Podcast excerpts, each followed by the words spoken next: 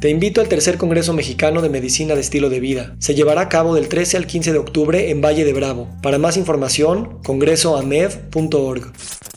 De verdad pienso que el mundo no necesita otra marca, el mundo no necesita otro hotel, no necesita otro centro comercial, ni otro, digo, no quiero entrar más en detalle, pero si vas a hacer algo, por favor, hazlo diferente.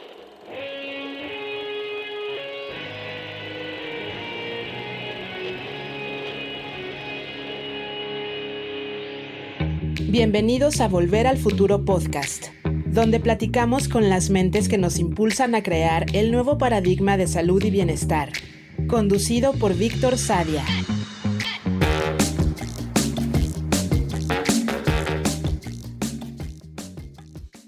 Natalie Baclini es una directora creativa con amplia experiencia en las industrias de moda, lujo y wellness. Ha trabajado para Louis Vuitton, Gap, Levi's y el Palacio de Hierro, desarrollando potentes estrategias de retail, branding y storytelling.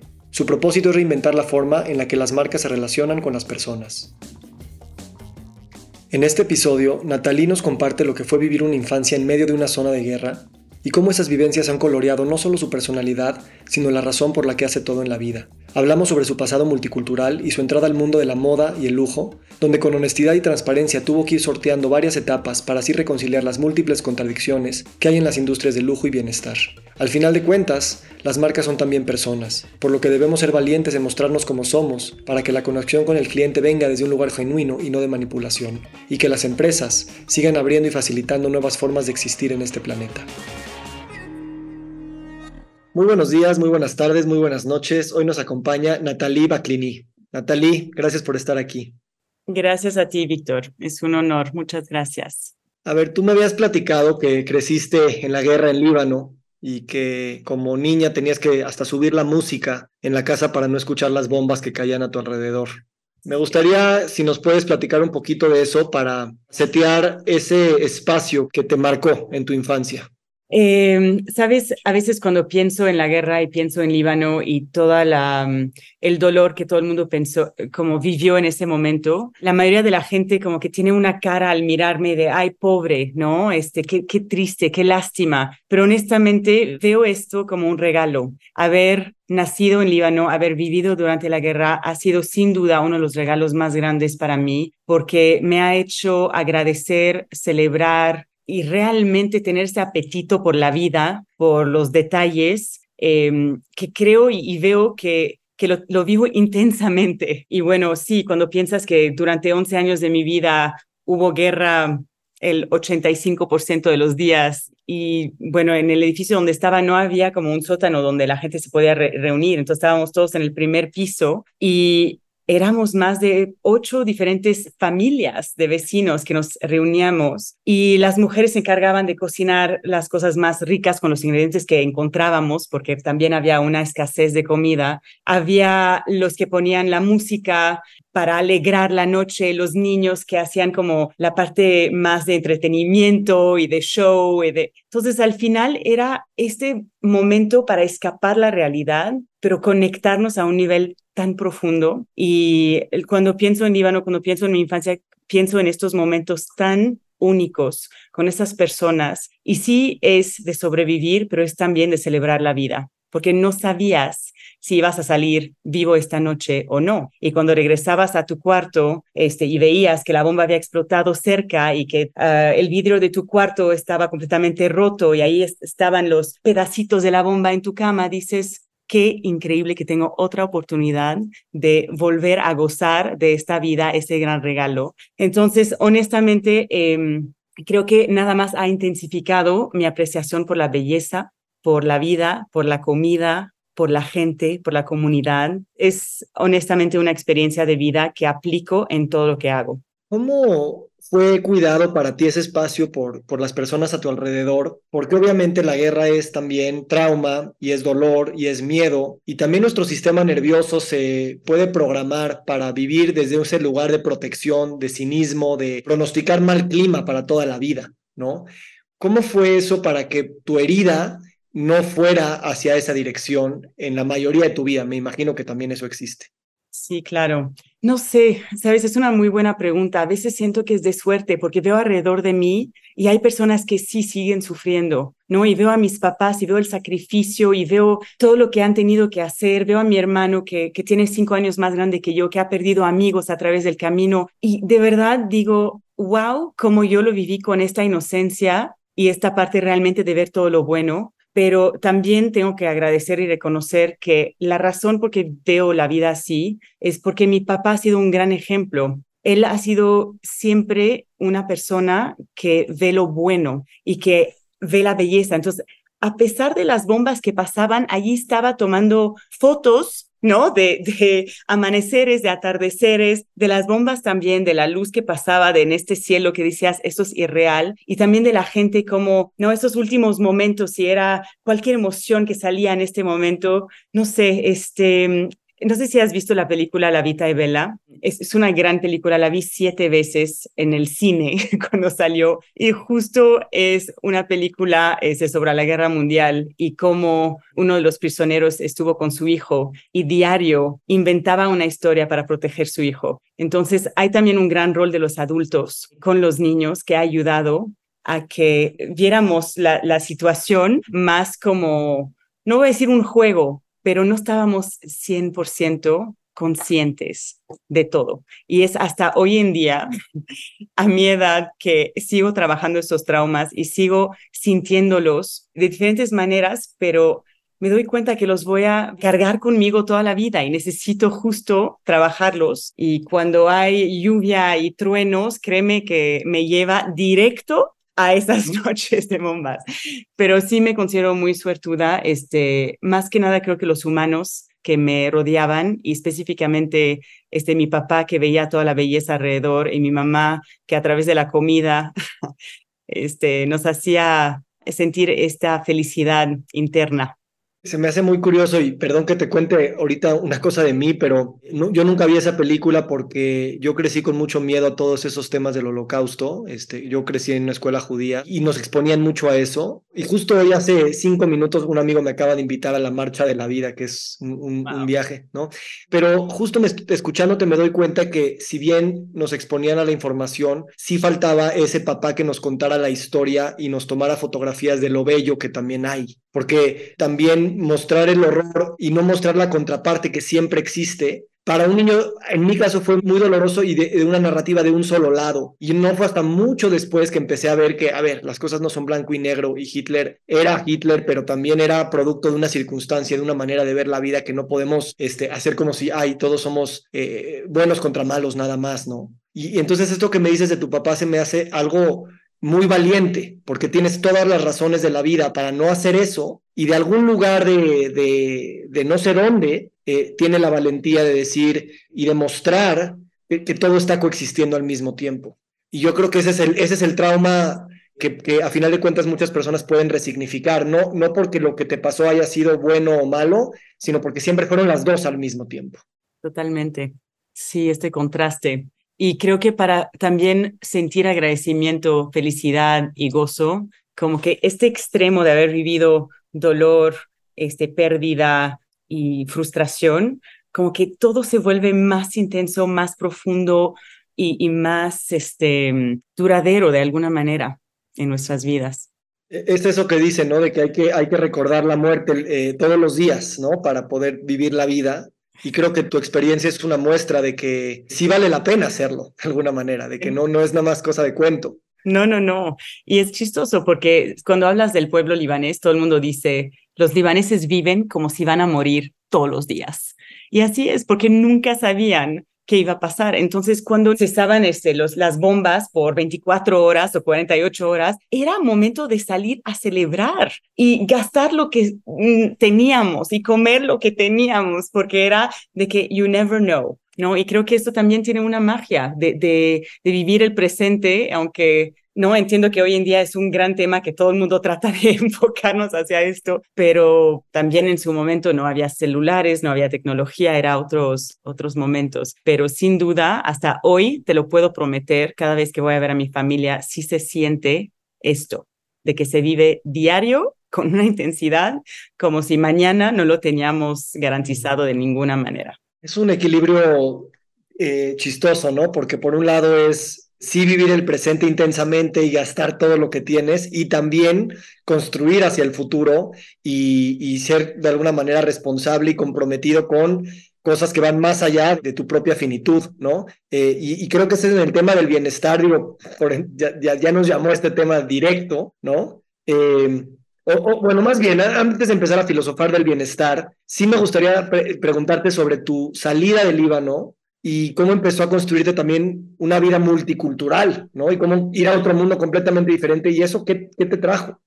Uf, creo que me trajo todo, porque cuando la gente me pregunta hoy de dónde eres, lo primero digo, soy libanesa, pero también soy nacionalizada canadiense y amo Canadá por haberme recibido y haberme enriquecido con tantas maneras, porque estar en Canadá es estar en el mundo, porque hay tantas nacionalidades y gente de todas partes del mundo que vivía Shabbat un viernes y estaba eh, haciendo salsa jitomate con los italianos el día siguiente, ¿no? Como que había este, esta gran como multiculturalismo, ¿no? En, en Canadá. Y también me, me, considero también con un gran corazón mexicano, y gracias a que mis papás hicieron el sacrificio de salir del Líbano y ofrecerme um, no es esta vida más independiente, más segura, eh, he podido viajar por el mundo y he podido también crear conexiones y amistades por todos lados que como que entre el trabajo y la vida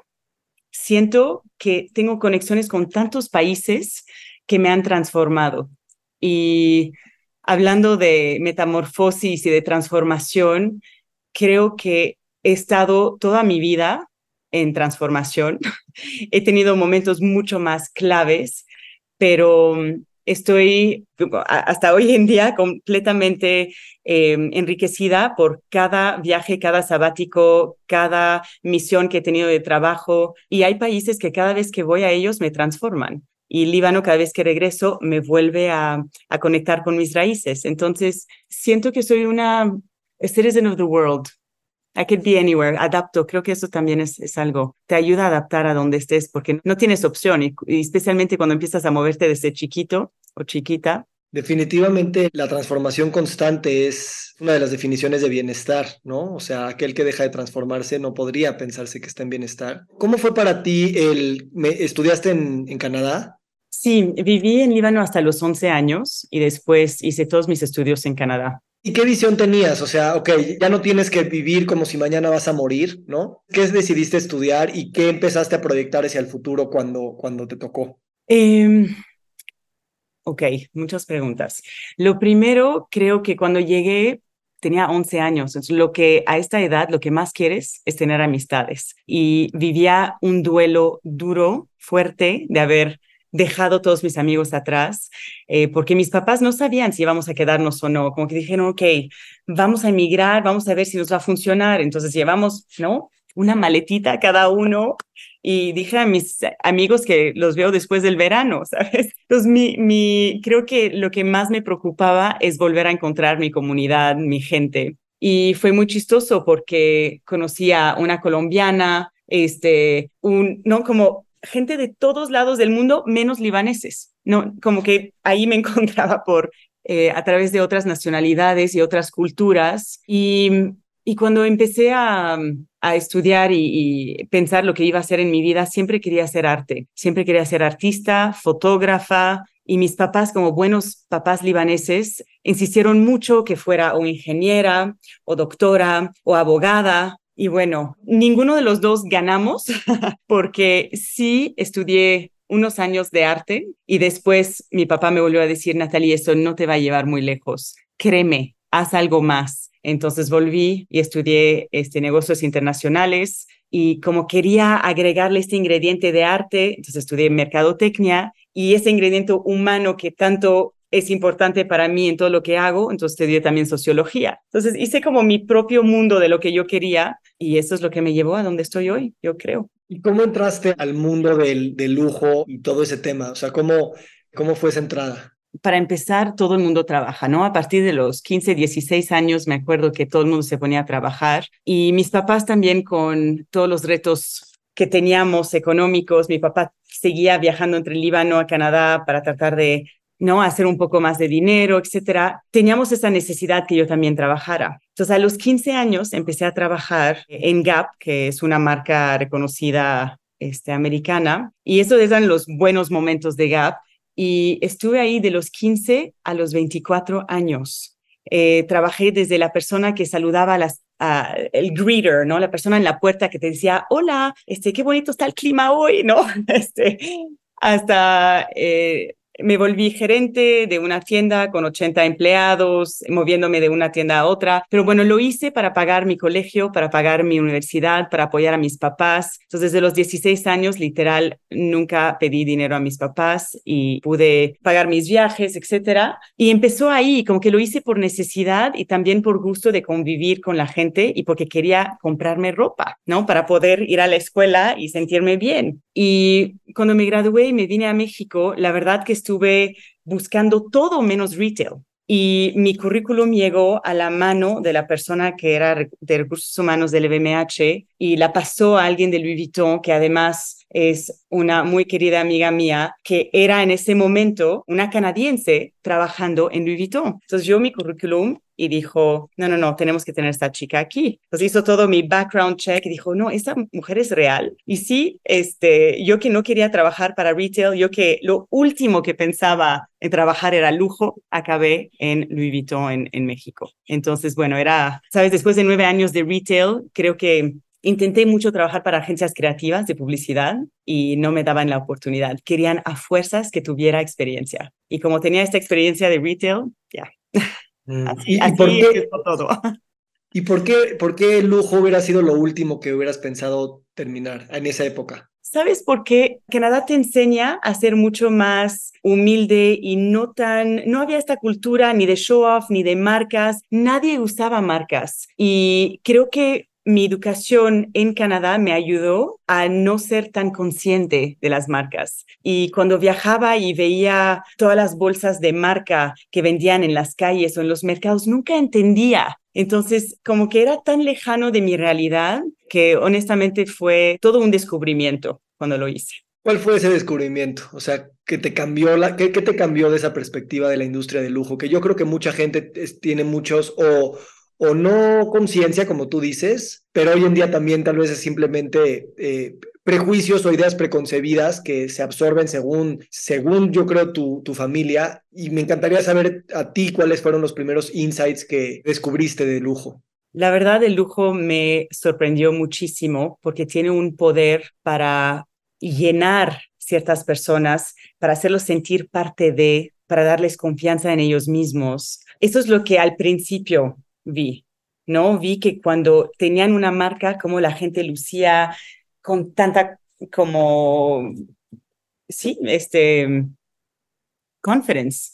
Em, y empecé poquito a poquito a descubrir también cómo había gente que casi no tenía el dinero para comprarse comida y que ahorraban dinero para comprarse una pieza de lujo para sentirse que, ok, ¿no? Como I belong, ¿no? Un tema de, de ser visto. Y creo que eso es lo que más queremos en la vida, queremos ser vistos. Y, y, vi esto y me ponía muy triste. Después empecé a ver también las personas que compraban porque estaban justo con unos vacíos y que esos productos les llenaban, pero les llenaban durante una semana, dos semanas y regresaban a comprar más. Entonces entré en conflicto con el consumismo en ese momento porque al principio veías todo el glamour, todo el, no, el ser visto, el celebrar, el, em, la feminidad, el, como que sí tiene una magia de alguna manera, pero después cuando empiezas a ver la tristeza detrás de todo esto y que realmente debemos de tener otros tipos de lujo que nos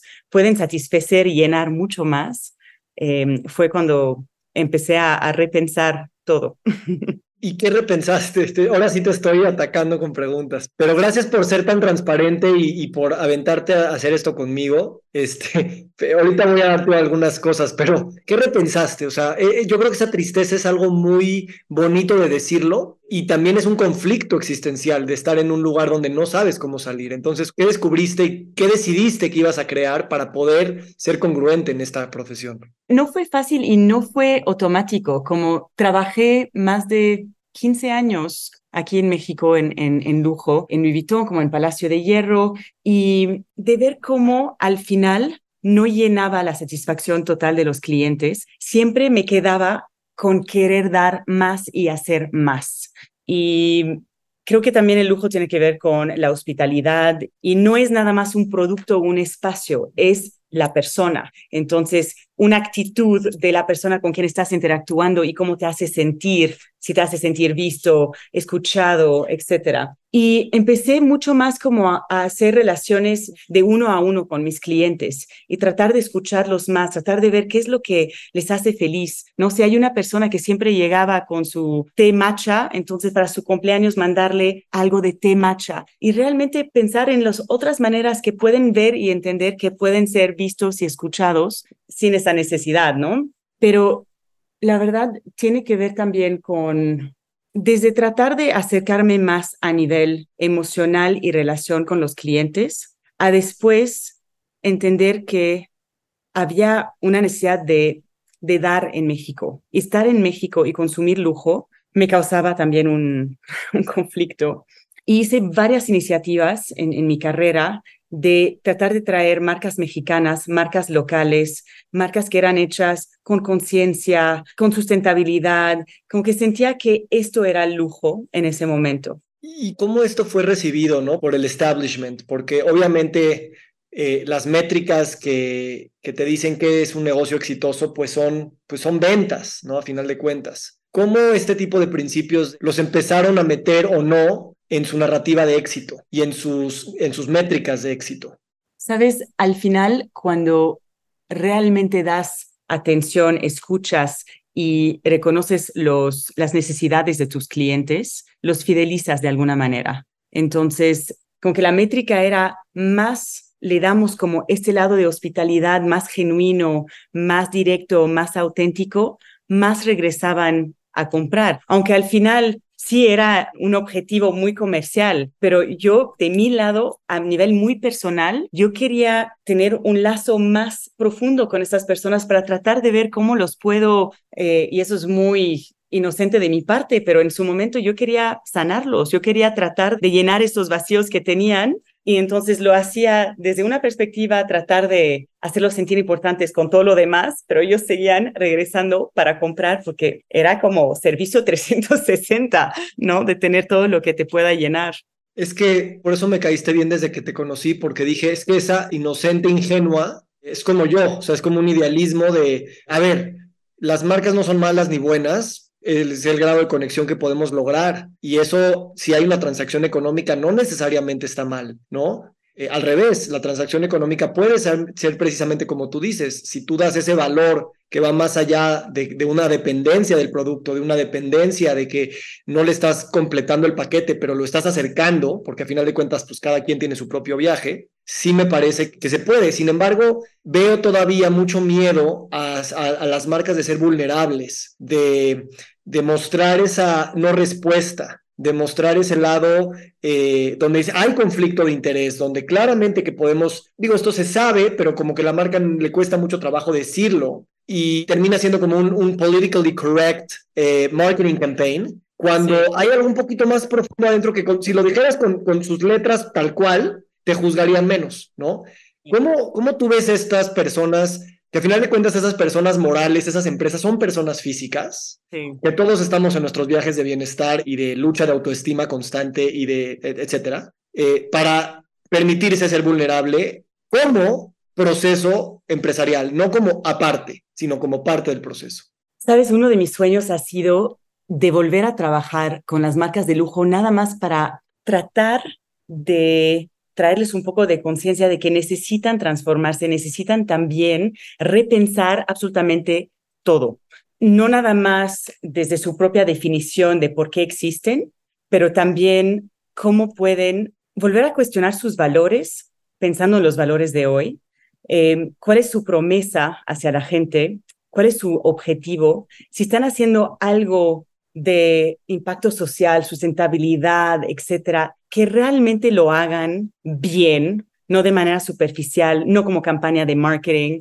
Y es increíble como es algo que luchan ellos mismos, porque no es algo fácil y entiendo que es un gran reto, pero hay mucho, mucho que hacer ahí. Y desde mi posición y lo que yo puedo hacer cuando me siento con clientes y, y grandes visionarios y emprendedores que quieren crear productos de lujo o espacios de lujo, a veces les pregunto y les invito a que hablen no nada más con sus hijos, pero con sus nietos, porque claramente estas personas no tienen este, un gran poder adquisitivo para crear algo de, de, mucho lujo y de preguntarles qué quieren sus nietos ver en 15, 20 años, qué quieren vivir, cómo quieren sentir. Y cuando hablas con los niños hoy, no piensan en lujo, lo que piensan es ¿qué es lo que a mí me puede ayudar a ser la mejor eh, versión de mí? Como que quieren ellos ser los héroes de su propia historia, no que eh, una marca sea lo que los representa, pero que ellos se representan a ellos mismos. Entonces, creo que las marcas también se deben de cuestionar todo.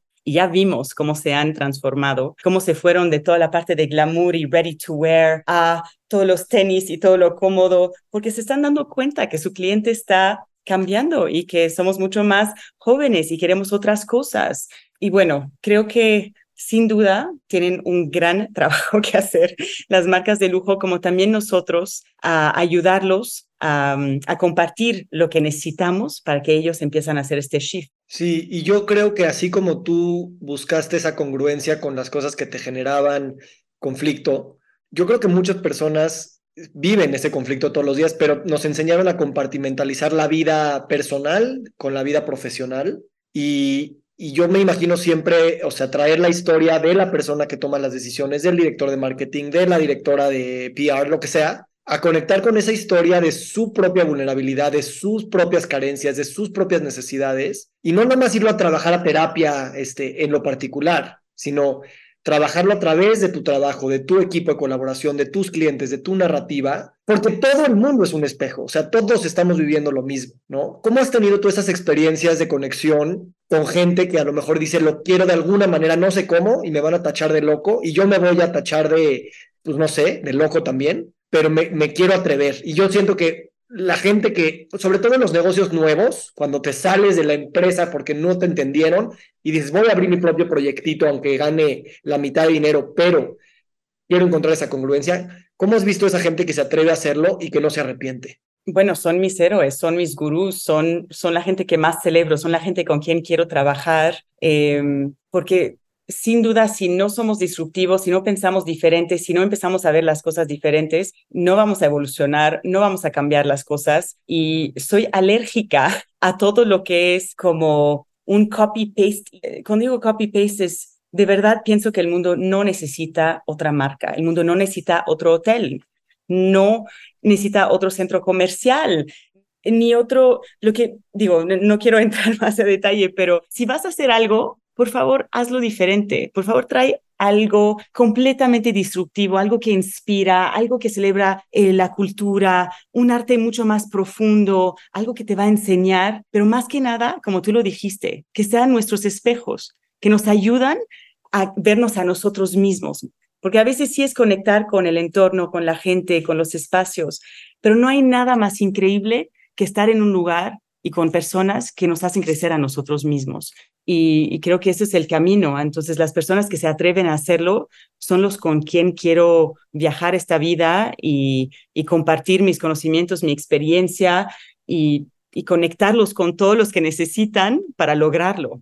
Me encanta. En este podcast hay muchos este, que, y muchas que invitamos del, del, mundo de la salud, de profesionales de la salud, y estamos todo el tiempo con este tema de, de acuerpar en una misma identidad muchas identidades horizontales, ¿no? Que es esta idea de que tus experiencias de vida, tu pasado, tu multiculturalismo, tus estudios en, en India y luego tus posgrados en Japón, traerlos a una manera de existir en tu casa, en tu trabajo, en, en todo, donde Claro, nunca es al 100%, pero que siempre estás poniendo en conversación todas esas identidades horizontales y tampoco sin tanto miedo, bueno, con mucho miedo, pero con sobre todo más valentía, demostrar que ahí hay muchísimo valor y de que todavía no sabemos cuál es ese valor y solamente nosotros a través de atrevernos podemos vislumbrar ese valor. ¿no? Yo, yo eso lo veo en tu carrera, que a lo mejor con los años no has tenido esa prospección, pero lo has hecho porque siempre has tenido esa intuición y esa vitalidad y no quieres desperdiciar un día, de ahí viene tu fuerza. Pero hoy en día vemos que también eso es éxito a nivel empresarial, es éxito a nivel profesional, éxito a nivel económico, porque eso se necesita en un mundo que está tan separado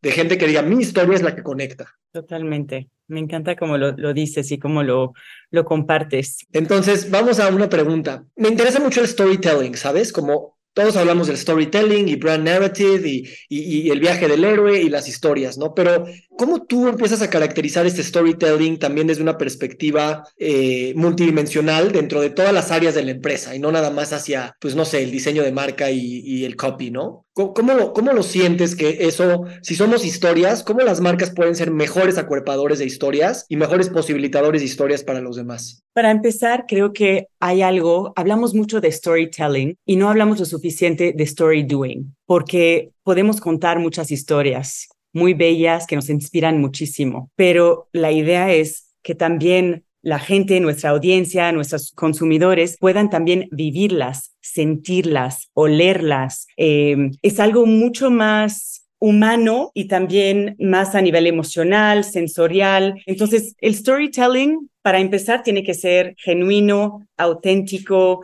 Sí, claramente, para hacer y crear una historia tienes que ponerle magia, pero sí tiene una, una fórmula y no puede ser demasiado producida tampoco. Y creo que para que sea exitosa, tiene que cualquier marca, espacio, destino, que tenga una historia que realmente they practice what they preach. Lo que dicen que realmente se sienta en cada espacio, en cada interacción, a través de la gente, a través de las, ¿no? Los sentidos. Y es tan importante, ¿sabes? Hay, había hace como dos años un hotel se acercó conmigo y me dijo, Natalie, necesitamos crear experiencias, ¿no? Necesitamos que nos ayudes con el programming. Y dije, ok, pero para hacer tu programming necesito volver a tu identidad de marca. Como que todo está tan conectado, no vas a lograr un buen storytelling si no estás consistente en todos los puntos. Y digo desde internamente, como cultura interna de la empresa, sus valores, su promesa, su objetivo, su visión, hacia afuera también. Y que todo sea como simple, ¿no? Less is more. No tienes que complicar las cosas, pero por lo menos sé consistente haz algo diferente y la idea es de conectarlo, ¿no? Hacer esta conexión entre la gente, la comunidad, el espacio, las marcas y que todos interactúan con estos mismos valores, con esta misma visión y bajo esta misma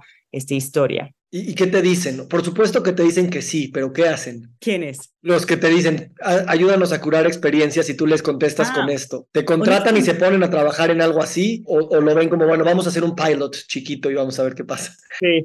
En esta situación muy específica, em, de verdad, digo, no es una buena historia porque ellos dijeron, no, no, no, no queremos a alguien que nos vuelva a hacer todo, nada más queremos a alguien que nos hace las experiencias. Y honestamente, Víctor, les dije, perdón, pero yo no puedo hacer esto. Yo soy una persona que trabaja las cosas de A a Z y necesito conectar todos los puntos. No se pueden hacer esfuerzos de manera aisladas. Si no, pierdes tu esencia. Hay una expresión que me encanta, mexicana, que dicen de chile, mole y pozole no puedes este, mezclarlo todo. Tienes que tener algo impactante suficientemente fuerte para que la gente pueda tener este engagement, ¿no? Con, con estos proyectos. Entonces, en este proyecto en específico, no tuvieron la visión suficiente para entender que sí es necesario volver a eh, visitar la identidad de marca y asegurar que las experiencias sean alineadas con sus valores. Yo, creo que es una muy buena historia y también en los profesionales de la salud veo este paralelismo de que el,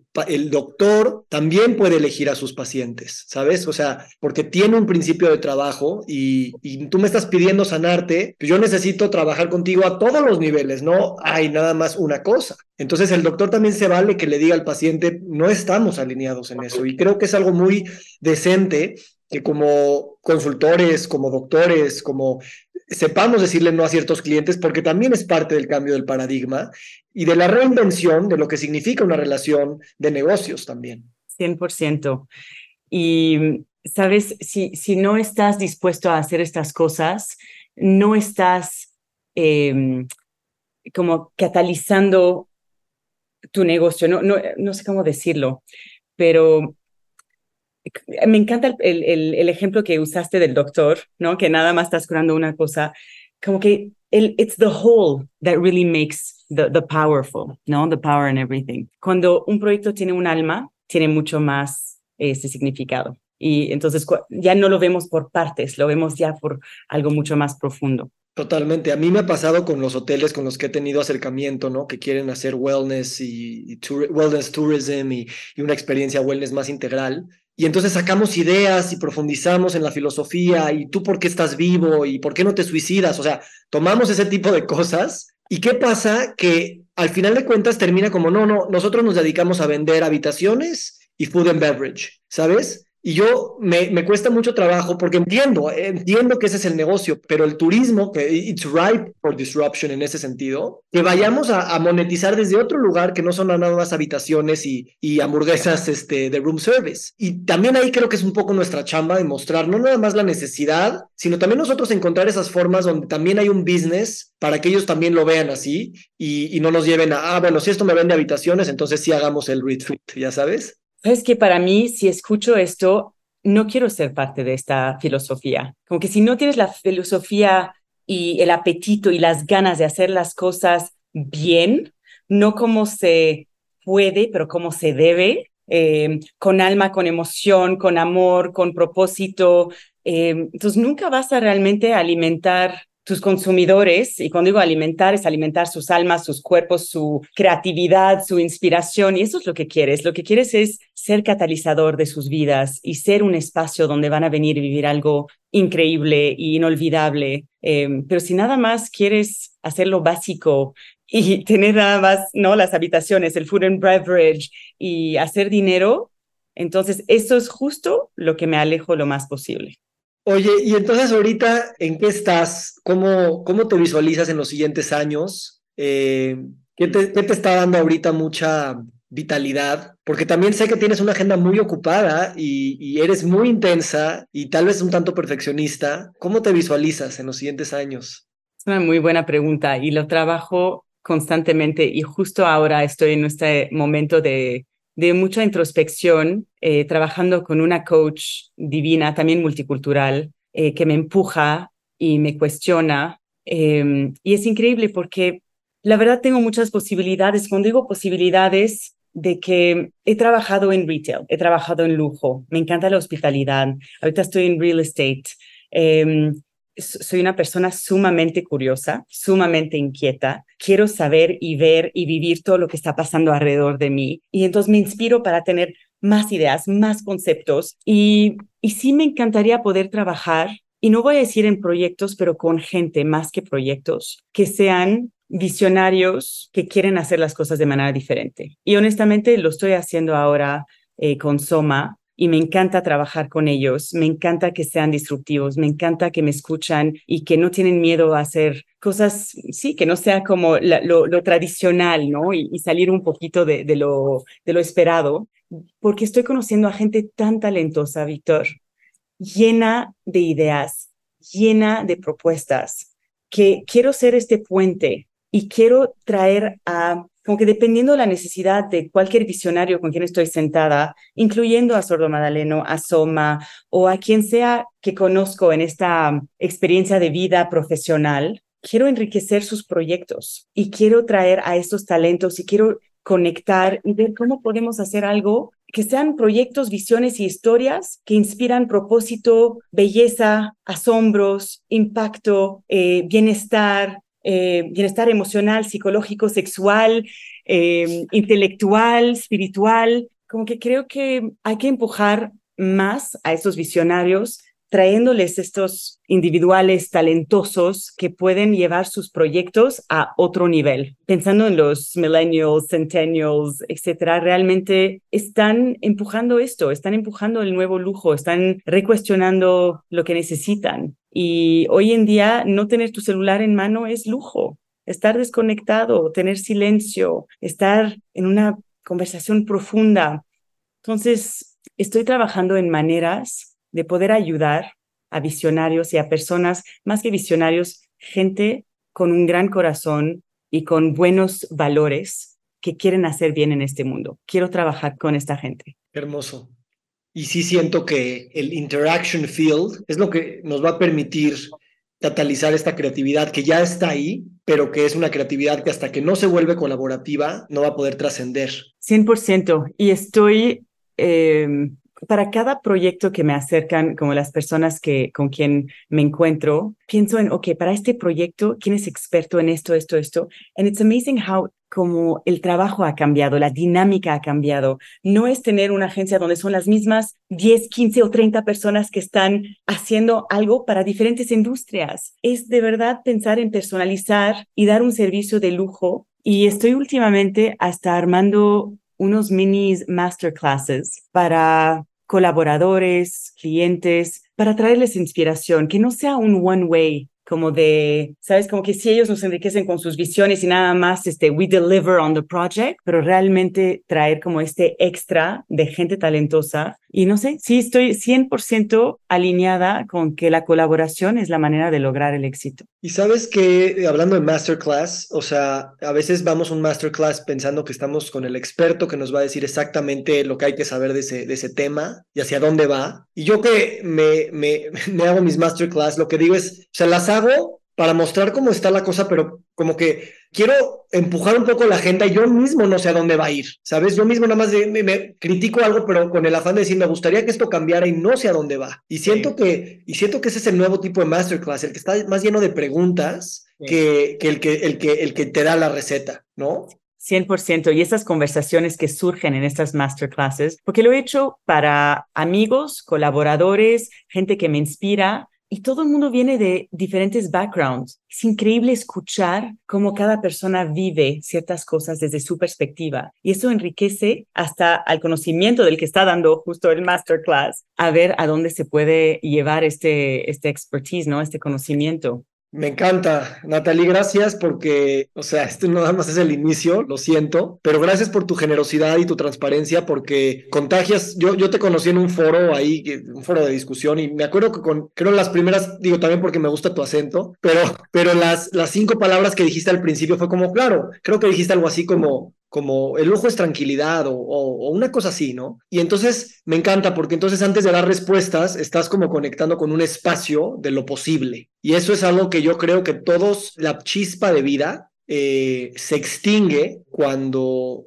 nos perdemos de esos milagros de cada segundo que tenemos. Y si lo podemos hacer a través de nuestro trabajo, nuestras relaciones humanas, e, eso para mí ya trasciende cualquier definición de éxito. Y eso es algo que yo percibo mucho en ti con conocerte muy, muy de, poco tiempo. Y me encanta. Ojalá sigas empujando la agenda, haciendo llorar a la gente y ojalá sigas poniéndote en lugares incómodos porque eso es lo que también se necesita, que gente como tú, que tiene tanto privilegio en el sentido de tanto trabajo consigo misma, diga, me voy a seguir poniendo en lugares incómodos. Ay, muchas gracias. Qué bonito. Creo que no crecemos si no estamos en lugares incómodos. Y siempre me he motivado a hacer las cosas que más me dan miedo. Y creo que lo que nos da más miedo tenemos que confrontarlo, tenemos que aventarnos. Y más cuando nada más tenemos una vida. Entonces, si tenemos una vida, ¿por qué no hacemos algo tan propositivo, tan eh, disruptivo y justo empujar la agenda, motivar a la gente, celebrarlos para que creemos magia en conjunto? Y te escucho y siento una conexión y me encanta cómo hablas, porque además todo es tan poético y tan profundo que necesitamos más personas que nos hacen sentir a través de sus palabras, uh, digo, no nada más las palabras, pero tu voz, tu perspectiva, lo que haces, lo que creas, eh, muchas gracias por inspirarme y por darme este espacio, porque de verdad me hace sentir que entonces estoy haciendo algo correcto. Gracias a ti. ¿Y sabes qué, qué pienso del miedo ahorita que lo, decías, porque tú también eres poética? Que lo bonito de entrar a ese lugar de miedo es como tenerle miedo a las emociones humanas y reconocer que eso es lo que le, le, estamos teniendo miedo. Entonces, en el momento en el que entramos a eso, lo que queremos realmente es vivir las emociones humanas. Lo que queremos realmente es estar presente en las emociones humanas. Y entonces, cuando lo ves así, tal vez ya ni siquiera es miedo, es también muchísima curiosidad y muchísima, eh, tal vez un poquito de respeto, ¿no? Porque es un mundo muy nuevo para muchos de nosotros que tenemos, pues sí, eh, construimos vidas para estar al margen del miedo. Pero cuando lo hablas así, eh, ni siquiera tal vez es miedo, es nada más un respeto por algo que es tan desconocido, pero al ser algo que va a ser tuyo, de tus emociones, también es una invitación así bien hermosa. Sí, y creo que también el miedo es una invitación a sentirnos vivos. Uf, pues bueno, me pongo a pensar en esa niña chiquita que resignificó el miedo desde muy chiquita Y, bueno, pues gracias por contarnos esta historia, porque yo creo que aunque muchos no crecimos con bombas alrededor, sí crecimos con miedos, opresión, dificultades, y las bombas se, se, pueden ver desde muchas maneras. Entonces, eh, pues ojalá nos acordemos de ese primer piso donde, donde tu comunidad se cuidaba y desde ahí pues salieron personas como tú y, y tu familia que pues llevaron estas experiencias a, otros, a otras áreas. Y, y, pues bueno, gracias, gracias Natalie, te deseo lo mejor y, y bueno, mucho por seguir conversando. Gracias, Víctor. Muchas gracias. Te quiero, que estés muy bien. Igualmente. Nos encantaría recibir tu retroalimentación de estos podcasts para continuar generando contenidos que te sean útiles e interesantes. Si puedes, déjanos un comentario en la página web victorsaadia.com.